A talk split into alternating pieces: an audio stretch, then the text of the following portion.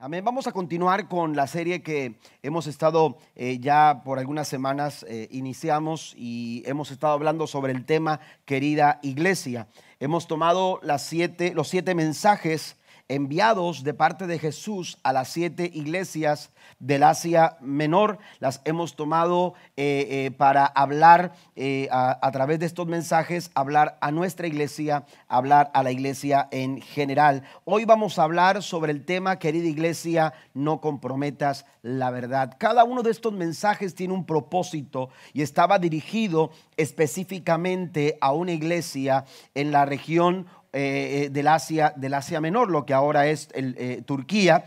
las siete iglesias estaban distribuidas en diferentes ciudades. estas iglesias recibieron un mensaje, según en el libro de Apocalipsis, le encontramos en el capítulo 2 y en el capítulo número, número 3. Hablábamos la primera semana sobre el mensaje a la iglesia en Éfeso. Este mensaje leía de esta forma, querida iglesia, vuelve. Amén. Una iglesia que había perdido su primer amor, eh, eh, Jesús le llama, Jesús le habla para que la iglesia pueda volver a su primer amor. El segundo mensaje que compartíamos la semana pasada precisamente estaba basado en el mensaje que se le fue enviado a la iglesia en Esmirna, ¿verdad? Esmirna, que esta semana pasada, si ustedes vieron las noticias, la ciudad de Esmirna fue sacudida por un por un este, terremoto bastante, bastante fuerte. Bueno, esa ciudad eh, eh, eh, también a, esa ciudad, en esa ciudad había una iglesia y a esa iglesia se le envió el segundo mensaje y lo titulamos querida iglesia, decíamos a, la iglesia de Esmirna. También a esa iglesia se le envió un mensaje de ánimo para seguir adelante. Querida iglesia, sigue adelante. Amén. Y ahora vamos a hablar sobre el tema a la tercera iglesia que dice, querida iglesia, no comprometas la verdad. Quiero que vaya conmigo, por favor. En sus notas tenemos la mayoría de los textos. Eh, estas notas usted las puede recibir en papel. Si no eh, eh, quiere recibirla en papel, puede ir a la página de internet y ahí bajar también las notas que estaremos utilizando para compartir el tema de esta mañana. Querida iglesia, no comprometas la verdad. Versículo 12 al 17 del capítulo 2 de Apocalipsis, la nueva traducción viviente dice, escribe esta carta al ángel de la iglesia de Pérgamo. Este es el mensaje de aquel que tiene la espada aguda de doble filo. Yo sé que vives en la ciudad donde Satanás tiene su trono. Sin embargo, has permanecido leal a mi nombre. Te rehusaste a negarme, aun cuando mi fiel testigo Antipas murió como mártir en medio de ustedes, allí en la ciudad de Satanás. Pero tengo unas cuantas quejas en tu contra toleras a algunos de entre ustedes que mantienen la enseñanza de Balaam, quien le enseñó a Balac cómo hacer tropezar al pueblo de Israel. Le enseñó, les enseñó a pecar, incitándolos a comer, dice, alimentos ofrecidos a ídolos, dice, y a, comer, a cometer pecado sexual. Verso 15, de modo parecido entre ustedes hay algunos nicolaitas que siguen esa misma enseñanza arrepiéntete de tu pecado o de lo contrario vendré a ti de repente y pelearé contra ellos con la espada en mi de mi boca. Todo el que tenga oídos para oír debe escuchar al Espíritu y entender lo que Él dice a las iglesias. A todos los que salgan vencedores les daré del maná que ha sido escondido en el cielo y le daré a cada uno una piedra blanca y en la piedra estará grabado un nombre nuevo que nadie dice, nadie comprende aparte de aquel que lo recibe. Estas palabras, este mensaje, este sermón, esta carta estaba dirigida a una iglesia que se había fundado, que se estaba desarrollando en una ciudad que conocemos como la ciudad de Pérgamo. Esta ciudad era una ciudad muy importante. De hecho, era la ciudad más importante en cuanto eh, a, a nivel administrativo porque era considerada la ciudad de Pérgamo, era considerada la capital romana en Asia Menor. De esta forma, esta ciudad tenía una importancia desde el punto de vista administrativo. Pero también era una ciudad eh, muy importante también porque se había convertido en un centro intelectual muy reconocido a nivel de ciudades como Atenas o ciudades como Alejandría. Se dice que en esa ciudad eh, se construyó un edificio que era considerado el segundo, la segunda biblioteca más grande de ese tiempo, eh, eh, después de Alejandría, después de la biblioteca estaba en Alejandría, la ciudad de Pérgamo tenía la segunda ciudad más, la segunda biblioteca más grande, aleluya, de aquel, de aquel tiempo con más de 200 mil volúmenes. Cuando usted escucha la palabra pergamino, por ejemplo, eh, eh, ese material en el que se escribieron muchos libros, en el que se escribieron muchas, muchos eh, este, libros. Bueno, el pergamino toma el nombre precisamente de la ciudad, porque en Pérgamo fue donde se perfeccionó el proceso de preparar las pieles de cabras y de ovejas para poder ser usadas en la producción de libros, sustituyendo lo que se conoce como el papiro. Esta ciudad era muy intelectual, era una ciudad con una, con una importancia, aleluya, eh, eh, administrativa también, de acuerdo al imperio romano, quien, quien se había extendido por muchas partes, pero también es, aleluya, una ciudad o era una ciudad muy idólatra y muy inmoral. En esa ciudad se eh, celebraba el culto a, la mayoría de las deidades de la mitología griega. Ahí estaba un edificio que era considerado, hermanos, un santuario donde había un altar enorme al dios Zeus. Amén. Y había diferentes deidades de la mitología griega que también, aleluya, se adoraban en diferentes partes. Había mucha idolatría. También eh, era conocida, de hecho Jesús, cuando se refiere a esta ciudad, se refiere como la ciudad de Satanás. Amén. Dice, dice la escritura en el verso 12, yo sé que vives, refiriéndose a la iglesia, le dice, yo sé que vives en la ciudad donde Satanás tiene su trono. Esta, eh, esta eh, expresión, aleluya, es un poco, eh, no es muy fácil interpretarla, pero la mayoría de los comentaristas señalan que se refería al culto que se celebraba al César, el emperador romano porque ahí se estableció un templo para el culto al emperador romano. El César era venerado como, como un dios y debido a eso, a toda esa idolatría y a toda esa inmoralidad que había, aleluya, eh, eh, en esa ciudad, es que Jesús se refiere a la ciudad de Pérgamo como la ciudad donde Satanás tiene su trono.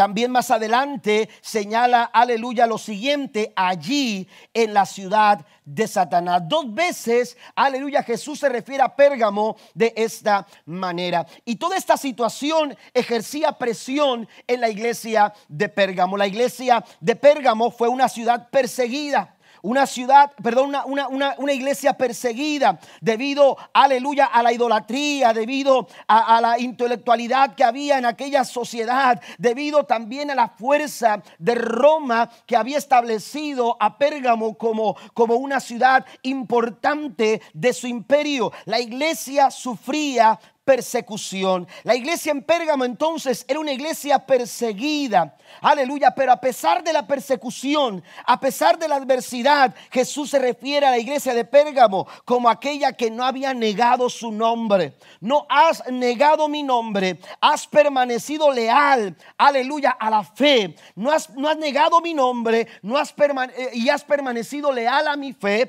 muy a pesar de que quizás con la intención de intimidar a la iglesia, Antipas fue ejecutado. Antipas, un testigo fiel, un mártir, dice Jesús, fue sacrificado, fue, aleluya, ejecutado, aleluya, entre ustedes. Muy a pesar de esa, de, esa eh, situación de persecución, la iglesia de Pérgamo, aleluya, se había mantenido fiel al Señor. Una, una, una ciudad como esta, eh, quizás la mayoría de las personas dirían, es que es imposible que una iglesia se establezca que en una ciudad como esta.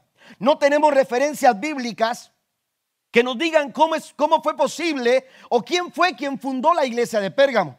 Algunas sugerencias que se dan es que cuando Pablo estuvo en su ministerio en la iglesia de Éfeso, que era muy cercana, aleluya, a Pérgamo, eh, algunos de los colaboradores de Pablo se habían, aleluya, dispersado para ir a predicar a Pérgamo y de esta manera establecer la iglesia que ahora es considerada como la iglesia de Pérgamo pero es una sugerencia solamente. Algunos otros también que parece la más la más acertada es que de la iglesia de Éfeso, ya después de que Pablo había ministrado, que se había establecido bien la iglesia de Éfeso, que la iglesia de Éfeso había crecido y que empezaba a desarrollar ministerios, de la iglesia de Éfeso se dispersaron ministerios para establecer las, las, las otras seis iglesias que se habla, aleluya, del Asia Menor. Pero no tenemos una referencia bíblica que nos señale cómo fue posible que esta iglesia se pudiera plantar en un entorno, aleluya, con estas características. La Biblia no se equivoca. Romanos capítulo 5, versículo 20, cuando más abundó el pecado, más sobreabundó la gracia. Den un aplauso fuerte al Señor. Aleluya, cuando Dios quiere hacer algo, iglesia, cuando Dios quiere cumplir un plan, cuando Dios quiere cumplir un propósito, no hay obstáculo que lo detenga. No hay adversidad, aleluya, que haga posible que Dios se retracte de hacer lo que Él ha querido hacer. Porque cuando más abunda el pecado, más sobreabunda la gracia. Bendito sea el nombre de nuestro Dios. En un entorno como ese, en un entorno de preocupación, en un entorno que buscaba intimidar, aleluya, a los creyentes a negar su fe, a negar el nombre de Cristo, aleluya en ese entorno la iglesia florecía. En ese entorno la iglesia, la iglesia eh, iba para adelante. La iglesia avanzaba. Aún a pesar de la persecución, la iglesia se ha abierto camino muy a pesar de las adversidades que ha tenido que afrontar a lo largo de cientos y cientos y cientos de años. Jesús dijo, sobre esta roca edificaré mi iglesia. Y él declaró las puertas del infierno. No importa que en esa ciudad esté el trono de Satanás, las puertas del infierno no prevalecerán en contra de ella contra todos los pronósticos. La iglesia en Pérgamo avanzaba. Aleluya, la iglesia ha sufrido persecución y se ha abierto camino para poder avanzar muy a pesar de las diferentes persecuciones en las diferentes épocas. Hoy en día hay una estadística es diferente a la que nos venden en la televisión. Las noticias no hablan de esto. Pero aleluya, según datos del Vaticano, la iglesia, aleluya, cristiana es el grupo más perseguido en el mundo. Esto no lo hablan los gobiernos, esto no lo hablan las noticias. No, se nos, no, son esos grupos pequeños, aleluya, que, que, que, que cierran calles, que, que, ondean banderas, aleluya, los más perseguidos. La iglesia cristiana en nuestros días, aleluya, está siendo perseguida y muchas de esas persecuciones, hermanos, están avaladas por el propio gobierno están respaldadas por el propio gobierno. Eh, eh, países como China, países como Irán, países, aleluya, como Vietnam y muchos otros, aleluya, están persiguiendo, aleluya, a los cristianos, a los grupos cristianos. Pero la iglesia, muy a pesar de la persecución, la iglesia sigue adelante. ¿Cuántos alaban a Dios? La iglesia avanza. La iglesia se abre camino. Aleluya. Y la pregunta es, aleluya, ¿cómo se puede vivir rodeado de tanta, aleluya, presión sin comprometer la verdad? La respuesta nos la da el apóstol Pablo en Romanos capítulo 12, versículo 2. Y quiero mencionar tres cosas, tres aspectos que nos van a ayudar, aleluya, a no comprometer la verdad muy a pesar de las presiones que nosotros podamos enfrentar. El primer aspecto es renuncie a la conformidad con el mundo. Tenemos que renunciar a conformarnos a las ideas, al pensamiento, a los estilos, a las conductas, al sistema de valores de este mundo. La Biblia nos dice en Romanos capítulo 12, versículo 2, no se amolden al mundo actual, sino sean transformados mediante la renovación de su mente. Así podrán comprobar cuál es la voluntad de Dios, buena, agradable y perfecta. Aquí Pablo nos da tres aspectos que nos van a ayudar a no comprometer la verdad, muy a pesar del entorno complicado, depresión, aleluya, que a veces como iglesia nosotros enfrentamos. Ahora mismo la iglesia, aleluya, está, está recibiendo presión porque hay una sociedad que busca que la iglesia cambie sus posturas, cambie su forma de pensar, cambie su forma, aleluya, aún, aún eh, lo que tiene que ver con nuestro culto. La iglesia, aleluya, eh, eh, está recibiendo presión. Sin embargo, Dios dice, querida iglesia, no comprometas la verdad. Aleluya, tenemos que eh, recibir este mensaje y actuar de acuerdo a lo que Dios espera responder de acuerdo a lo que Dios espera de nosotros como iglesia en este tiempo. Lo primero que tenemos que hacer es renunciar a cualquier tipo de conformidad, aleluya, con el mundo. La Biblia nos dice en Juan capítulo 15, versículo 19, si pertenecieran al mundo, el mundo los amaría como a uno de los suyos, pero ustedes ya no forman parte del mundo. Yo los elegí para que salieran del mundo, por eso el mundo los odia. Por eso el mundo los aborrece, dice otra versión. Es interesante que, que, ah, eh, por ejemplo, ah, yo creo que la gran mayoría de los que estamos aquí nos gusta el pescado. Amén. Y cuando te lo ponen así enfrente, hermano Juan, como aquel que me invitó, ya hace rato de eso, así que... Pero imagínese un pescadito fritito, ¿verdad? Y con su limoncito y, todos los, los, ¿cómo se llaman los? Los acompañamientos, ¿verdad? Eh, al lado, así, pero el plato así, con el pescado, cuán largo es, ¿verdad? Ya algunos se lo están imaginando, ya están pensando, voy a invitar al pastor. Este, pero resulta que es, es, es interesante e irónico que lo primero que hacemos, al menos yo, en mi experiencia, lo primero que hago cuando me traen un pescado es que busco el salero. Amén. Sí, busco salero porque cuando uno piensa en pescado frito, uno dice limón y sal. ¿Verdad? Limón y sal y algunos le ponen también pimienta, ¿verdad? Pero limón y sal no pueden faltar. Amén. Irónicamente digo porque ese pescado que estás por comerte, hablando en fe, amén. ¿Verdad? Este, ese pescado, oiga, toda su vida estuvo dentro del agua, en el océano, donde hay alta concentración de sal. Amén. Hay alta concentración de sal. Pero cuando usted lo prueba, le sabe insípido. Y usted le dice, le falta sal. Le falta sal. Y usted entonces tiene que ponerle sal y lo acompaña con limón y ya la salsa al gusto, ¿verdad? Pero resulta que un, que un pez que estuvo toda su vida antes de ser pescado dentro del mar con grandes concentraciones de sal, hermano, su cuerpo, su carne, amén, aleluya, ya se me está. Pero, pero su cuerpo, su carne, hermanos, está, aleluya, sin una eh, eh, sentir de sal, sin una pizca de sal. ¿Cómo es posible eso? Mire, Dios nos está llamando a nosotros, su iglesia, aleluya, a tener un sabor diferente a la presión del mundo, al sistema del mundo, a los valores del mundo. La iglesia no porque esté en el mundo tiene que saber a cómo sabe el mundo. ¿Está conmigo? La iglesia, aun cuando está en el mundo, aleluya, no tiene por qué saber cómo sabe el mundo. La iglesia tiene que tener un sabor distinto. La iglesia tiene que tener un sabor diferente. La iglesia tiene que saber distinto. Para el mundo somos insípidos quizás. Para el mundo, aleluya, quizás nuestro sabor como que no está, aleluya, con lo que ellos esperaban. Pero es que la iglesia, aun cuando está en el mundo, no le pertenece al mundo. La iglesia, aleluya, le pertenece al Dios que dio su vida en la cruz del Calvario, que la compró a precio de sangre.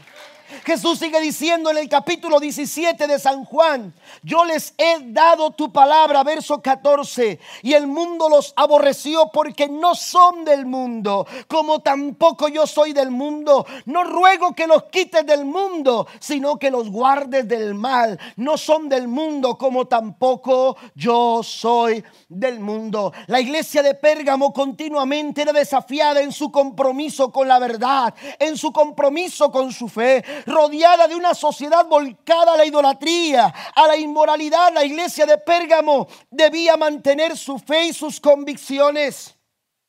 En ese entorno, aleluya, en ese entorno esta iglesia avanzaba.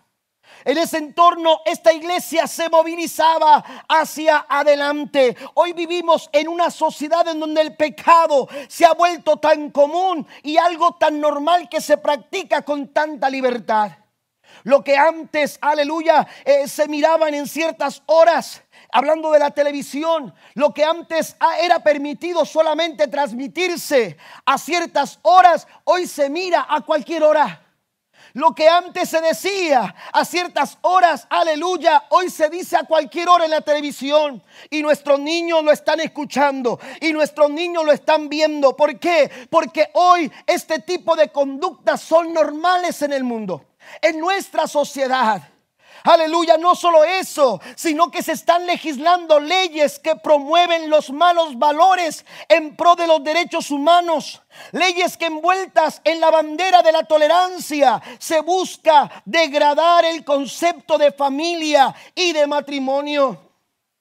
Por eso cuando Pablo dice, si no quieres comprometer tu fe, tu la verdad que has recibido de parte de Dios, tú necesitas renunciar a cualquier tipo de confort. De, eh, eh, no te puedes conformar al mundo.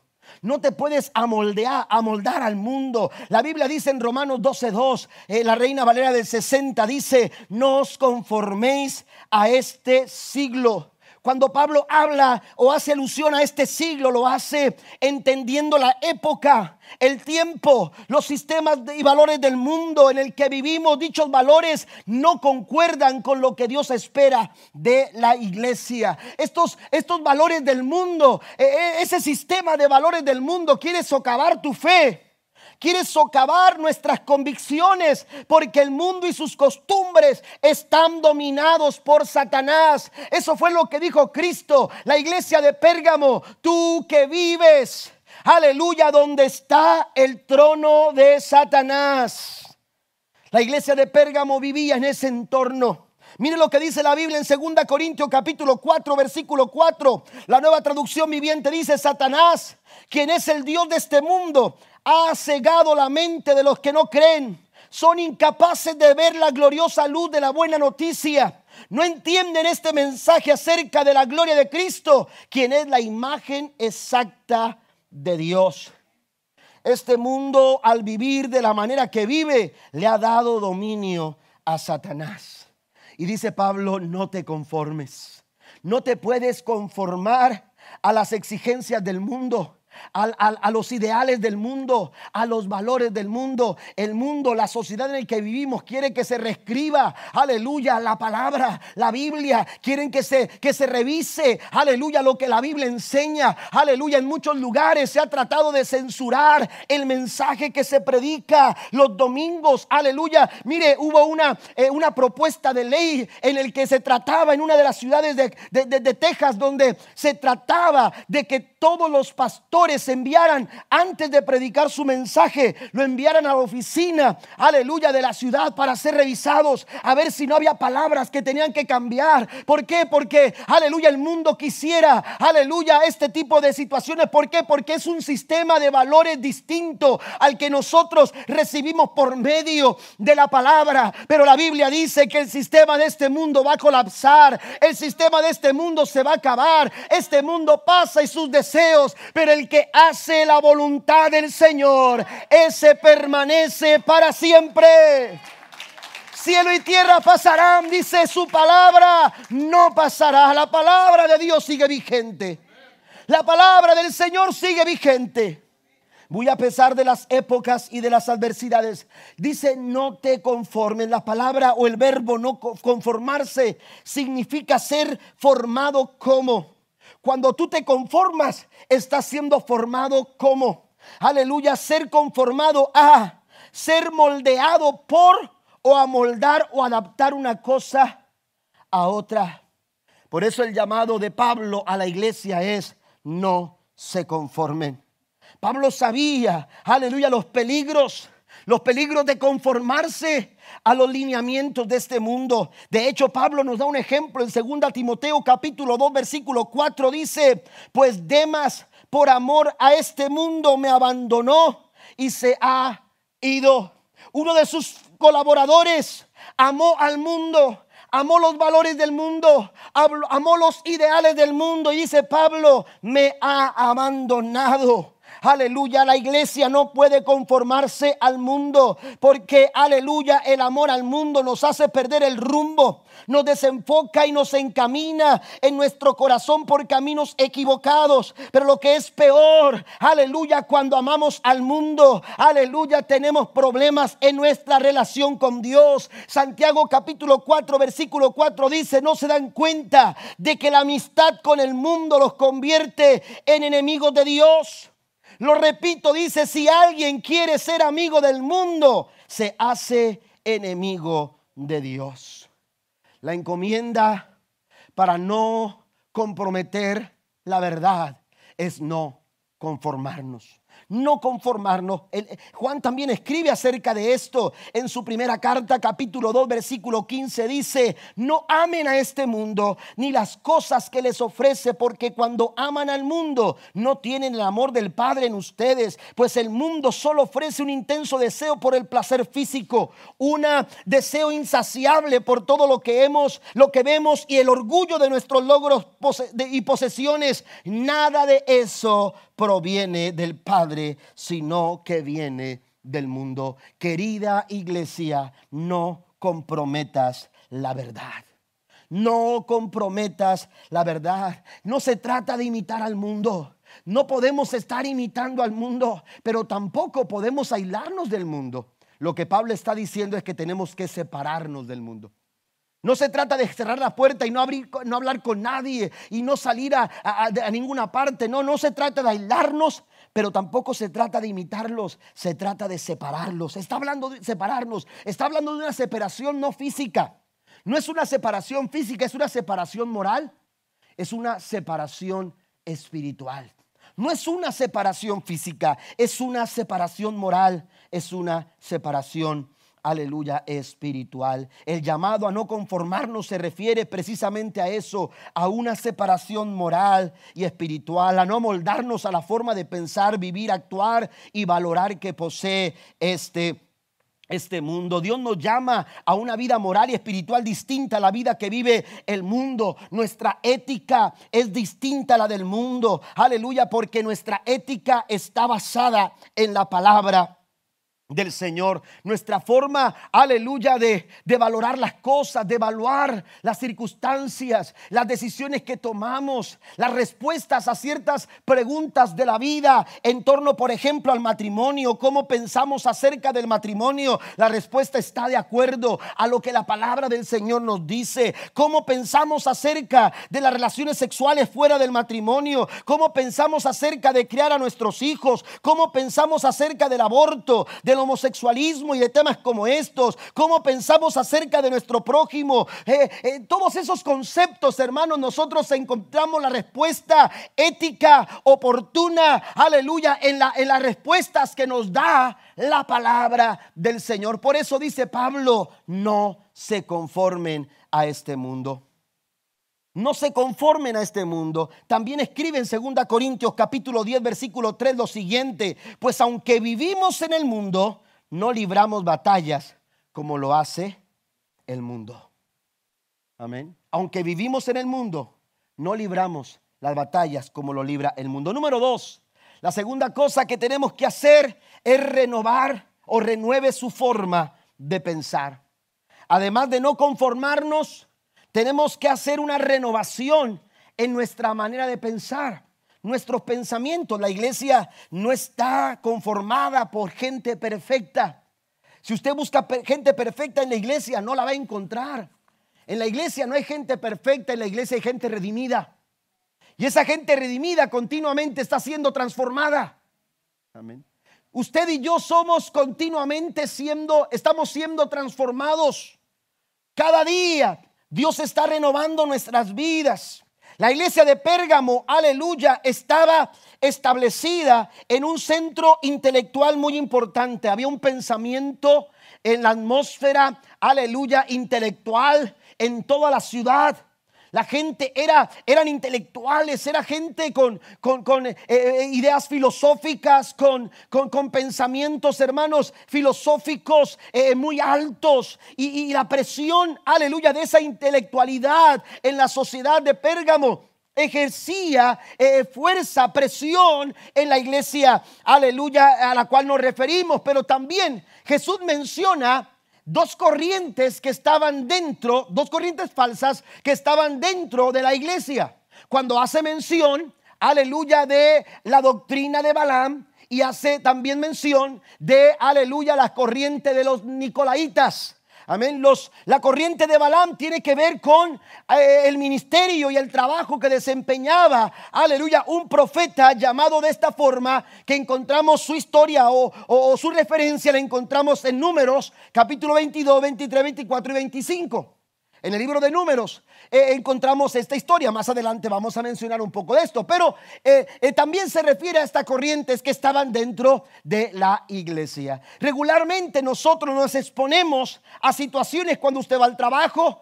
de pronto hay un pensamiento en el trabajo que, que se genera, aleluya, por las personas con las que usted convive, con la gente con la que usted se relaciona. Amén. Hay ideas que de pronto llegan a nuestra mente y quieren tomar lugar en nuestros pensamientos. El problema no son los pensamientos que llegan, el problema son los pensamientos que se quedan. Ese es el verdadero problema. Cuando nosotros permitimos que esos pensamientos tomen lugar en nuestra mente. Mire, por ejemplo, la muerte de Antipas pudo haber generado pensamientos en el corazón de la iglesia, eh, pensamientos de temor, pensamientos de preocupación, pensamientos de dudas, eh, eh, de, ansiedad. Eh, pudieron haber estado manejando ese tipo de pensamiento. Por eso la Biblia, al entender que como seres humanos estamos expuestos a diferentes corrientes, aleluya, de pensamientos en el mundo, es que nuestra mente se tiene que estar renovando. Es que nuestros pensamientos necesitan estar siendo transformados.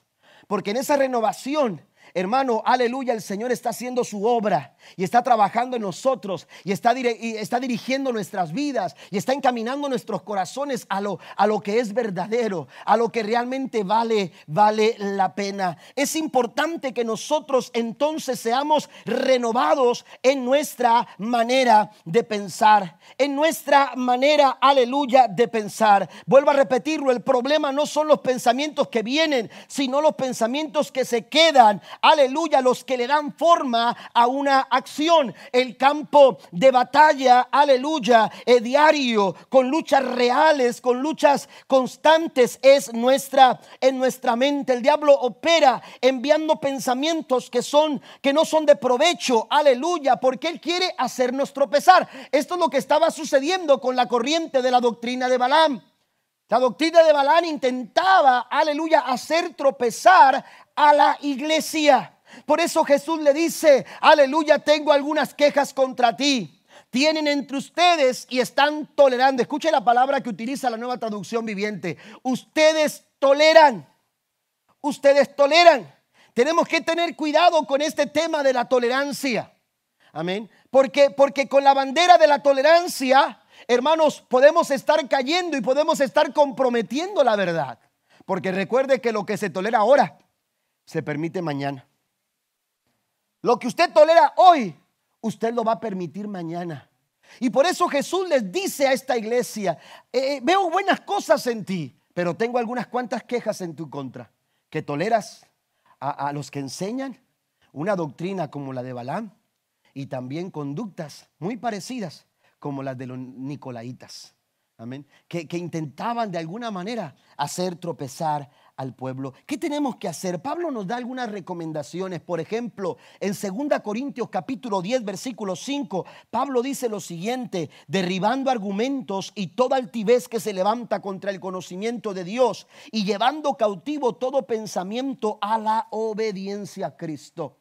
Nuestros pensamientos necesitan estar siendo sometidos diariamente a la obediencia de Cristo. Y si ese pensamiento, aleluya, no se está sujetando a la obediencia a Cristo, ese pensamiento no es de Dios. Ese pensamiento no es de provecho para tu vida. No va a darte ninguna, ninguna utilidad a tu matrimonio. No te va a hacer una mejor persona. No te va a hacer una mejor, un mejor padre, un mejor hijo o, o un mejor cristiano. Cuando un pensamiento no es capaz de sujetarse a obediencia a la obediencia de Cristo, ese pensamiento hay que hay que deshacerse de ese pensamiento.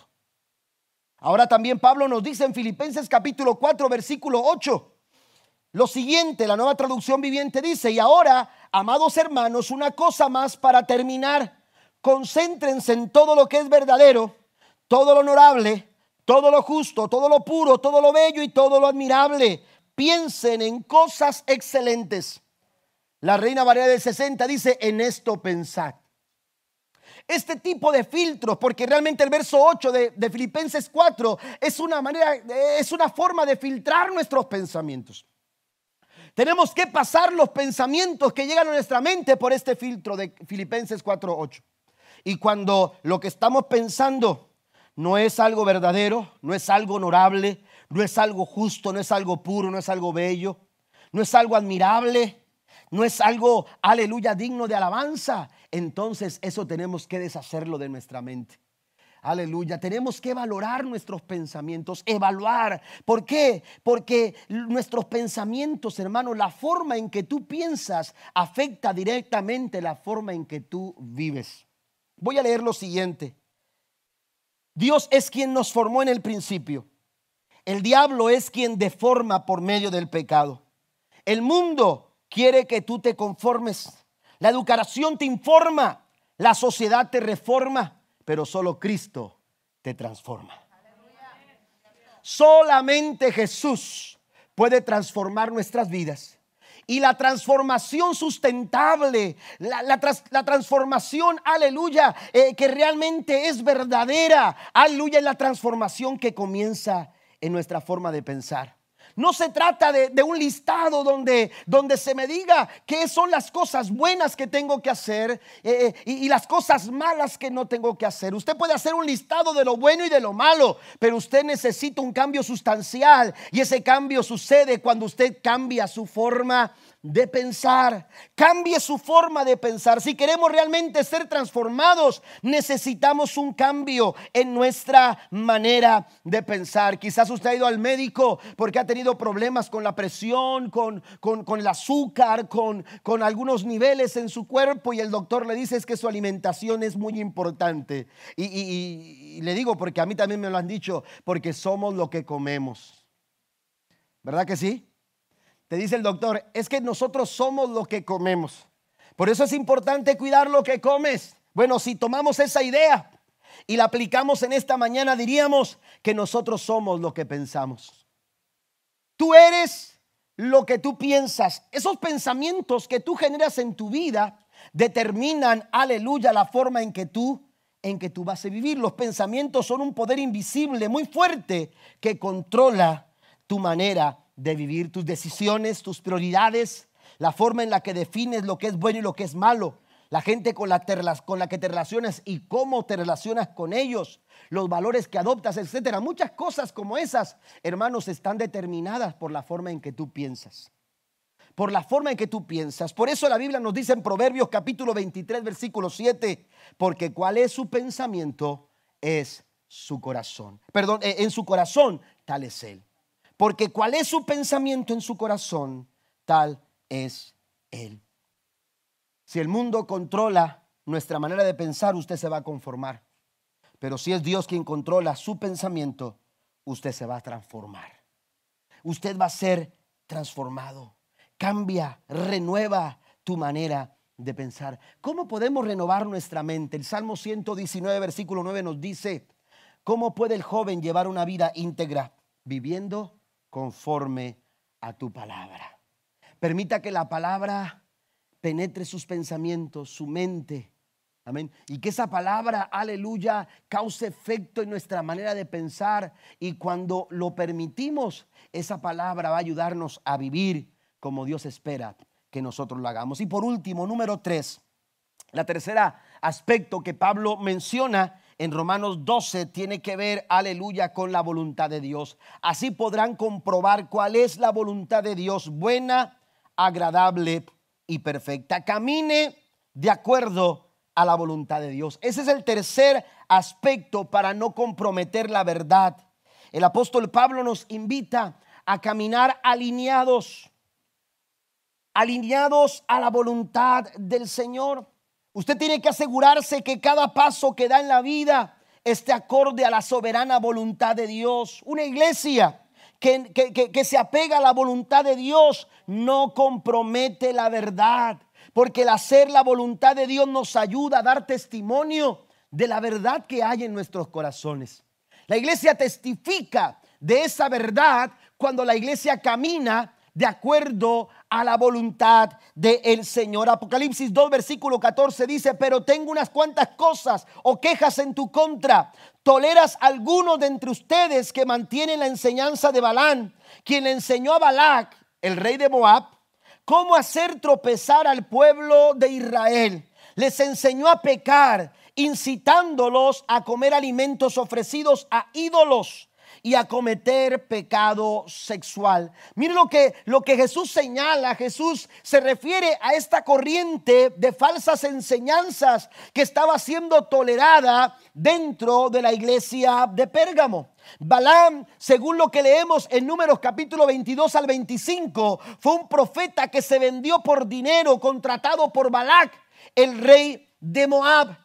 El rey de Moab quería maldecir al pueblo de Israel. Si usted lee la historia, se dará cuenta que Balaam fue llevado por Balac a cierto lugar para que desde ahí pudiera contemplar al pueblo mientras pasaba por su territorio. Y entonces Balac le dijo a Balaam, tienes que maldecirlo, quiero que lo maldigas, quiero que ese pueblo sea maldito.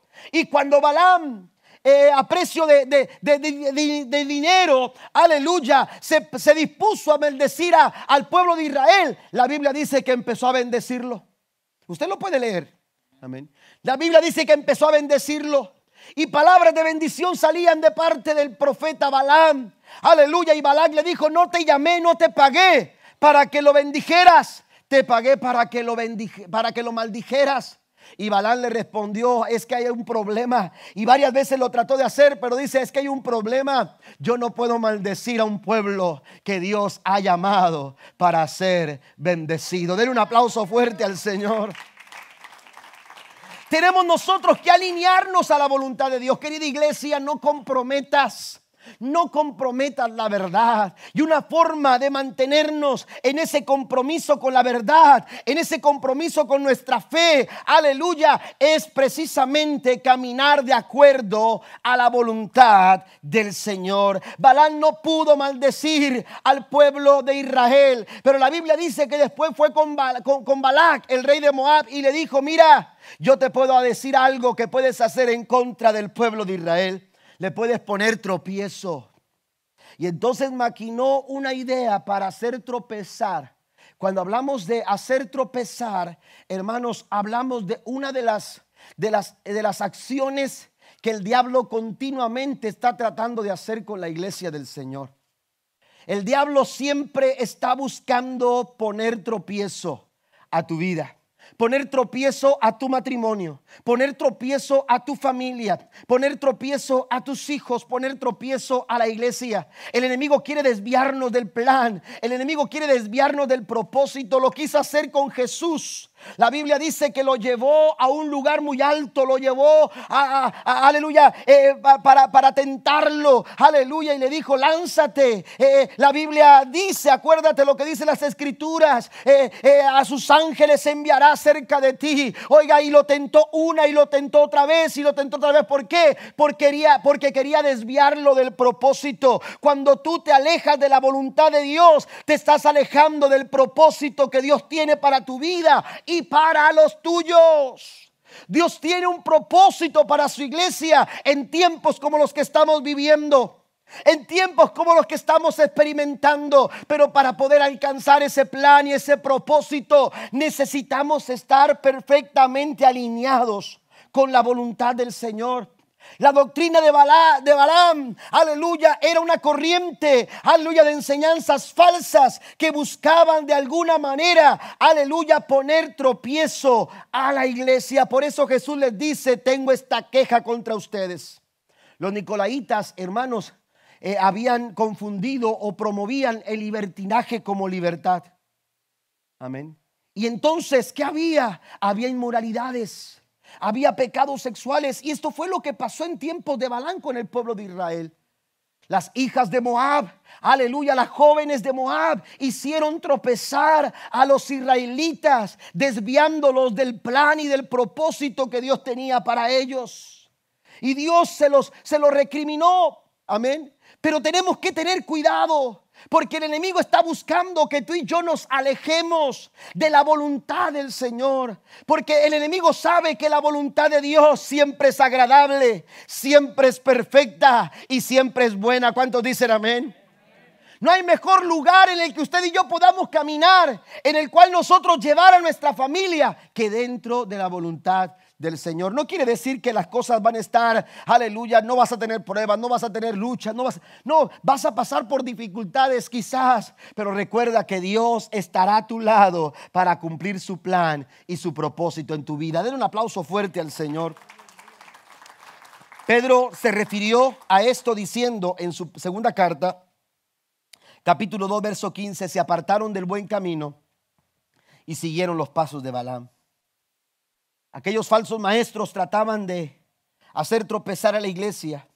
Y hoy en día Satanás está buscando formas y maneras para poder también hacer tropezar a la iglesia del Señor. Dios está llamando a una iglesia que sepa renunciar a su propia voluntad para cumplir la voluntad del Señor.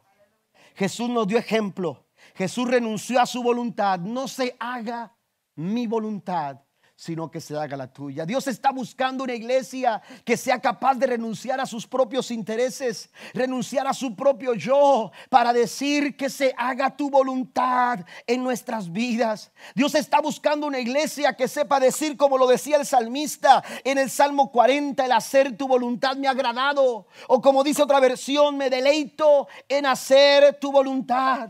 Porque cuando nosotros nos enfocamos y nos alineamos a la voluntad del Señor, aleluya, daremos testimonio de que hemos recibido la verdad y que esa verdad no está siendo comprometida. Pablo dice en Efesios 5:17, por tanto, no sean insensatos, no se desvíen, no sean necios no se dejen llevar, no se dejen llevar por el error. No sean insensatos, sino entendidos de cuál sea la voluntad del Señor. Cumplir, comprobar el hacer la voluntad de Dios. Mire, hay una relación muy estrecha entre la voluntad de Dios y su palabra. Hay dos cosas que quiero mencionar ya para terminar. Anótelas, por favor. La voluntad de Dios se encuentra en la, en la palabra de Dios.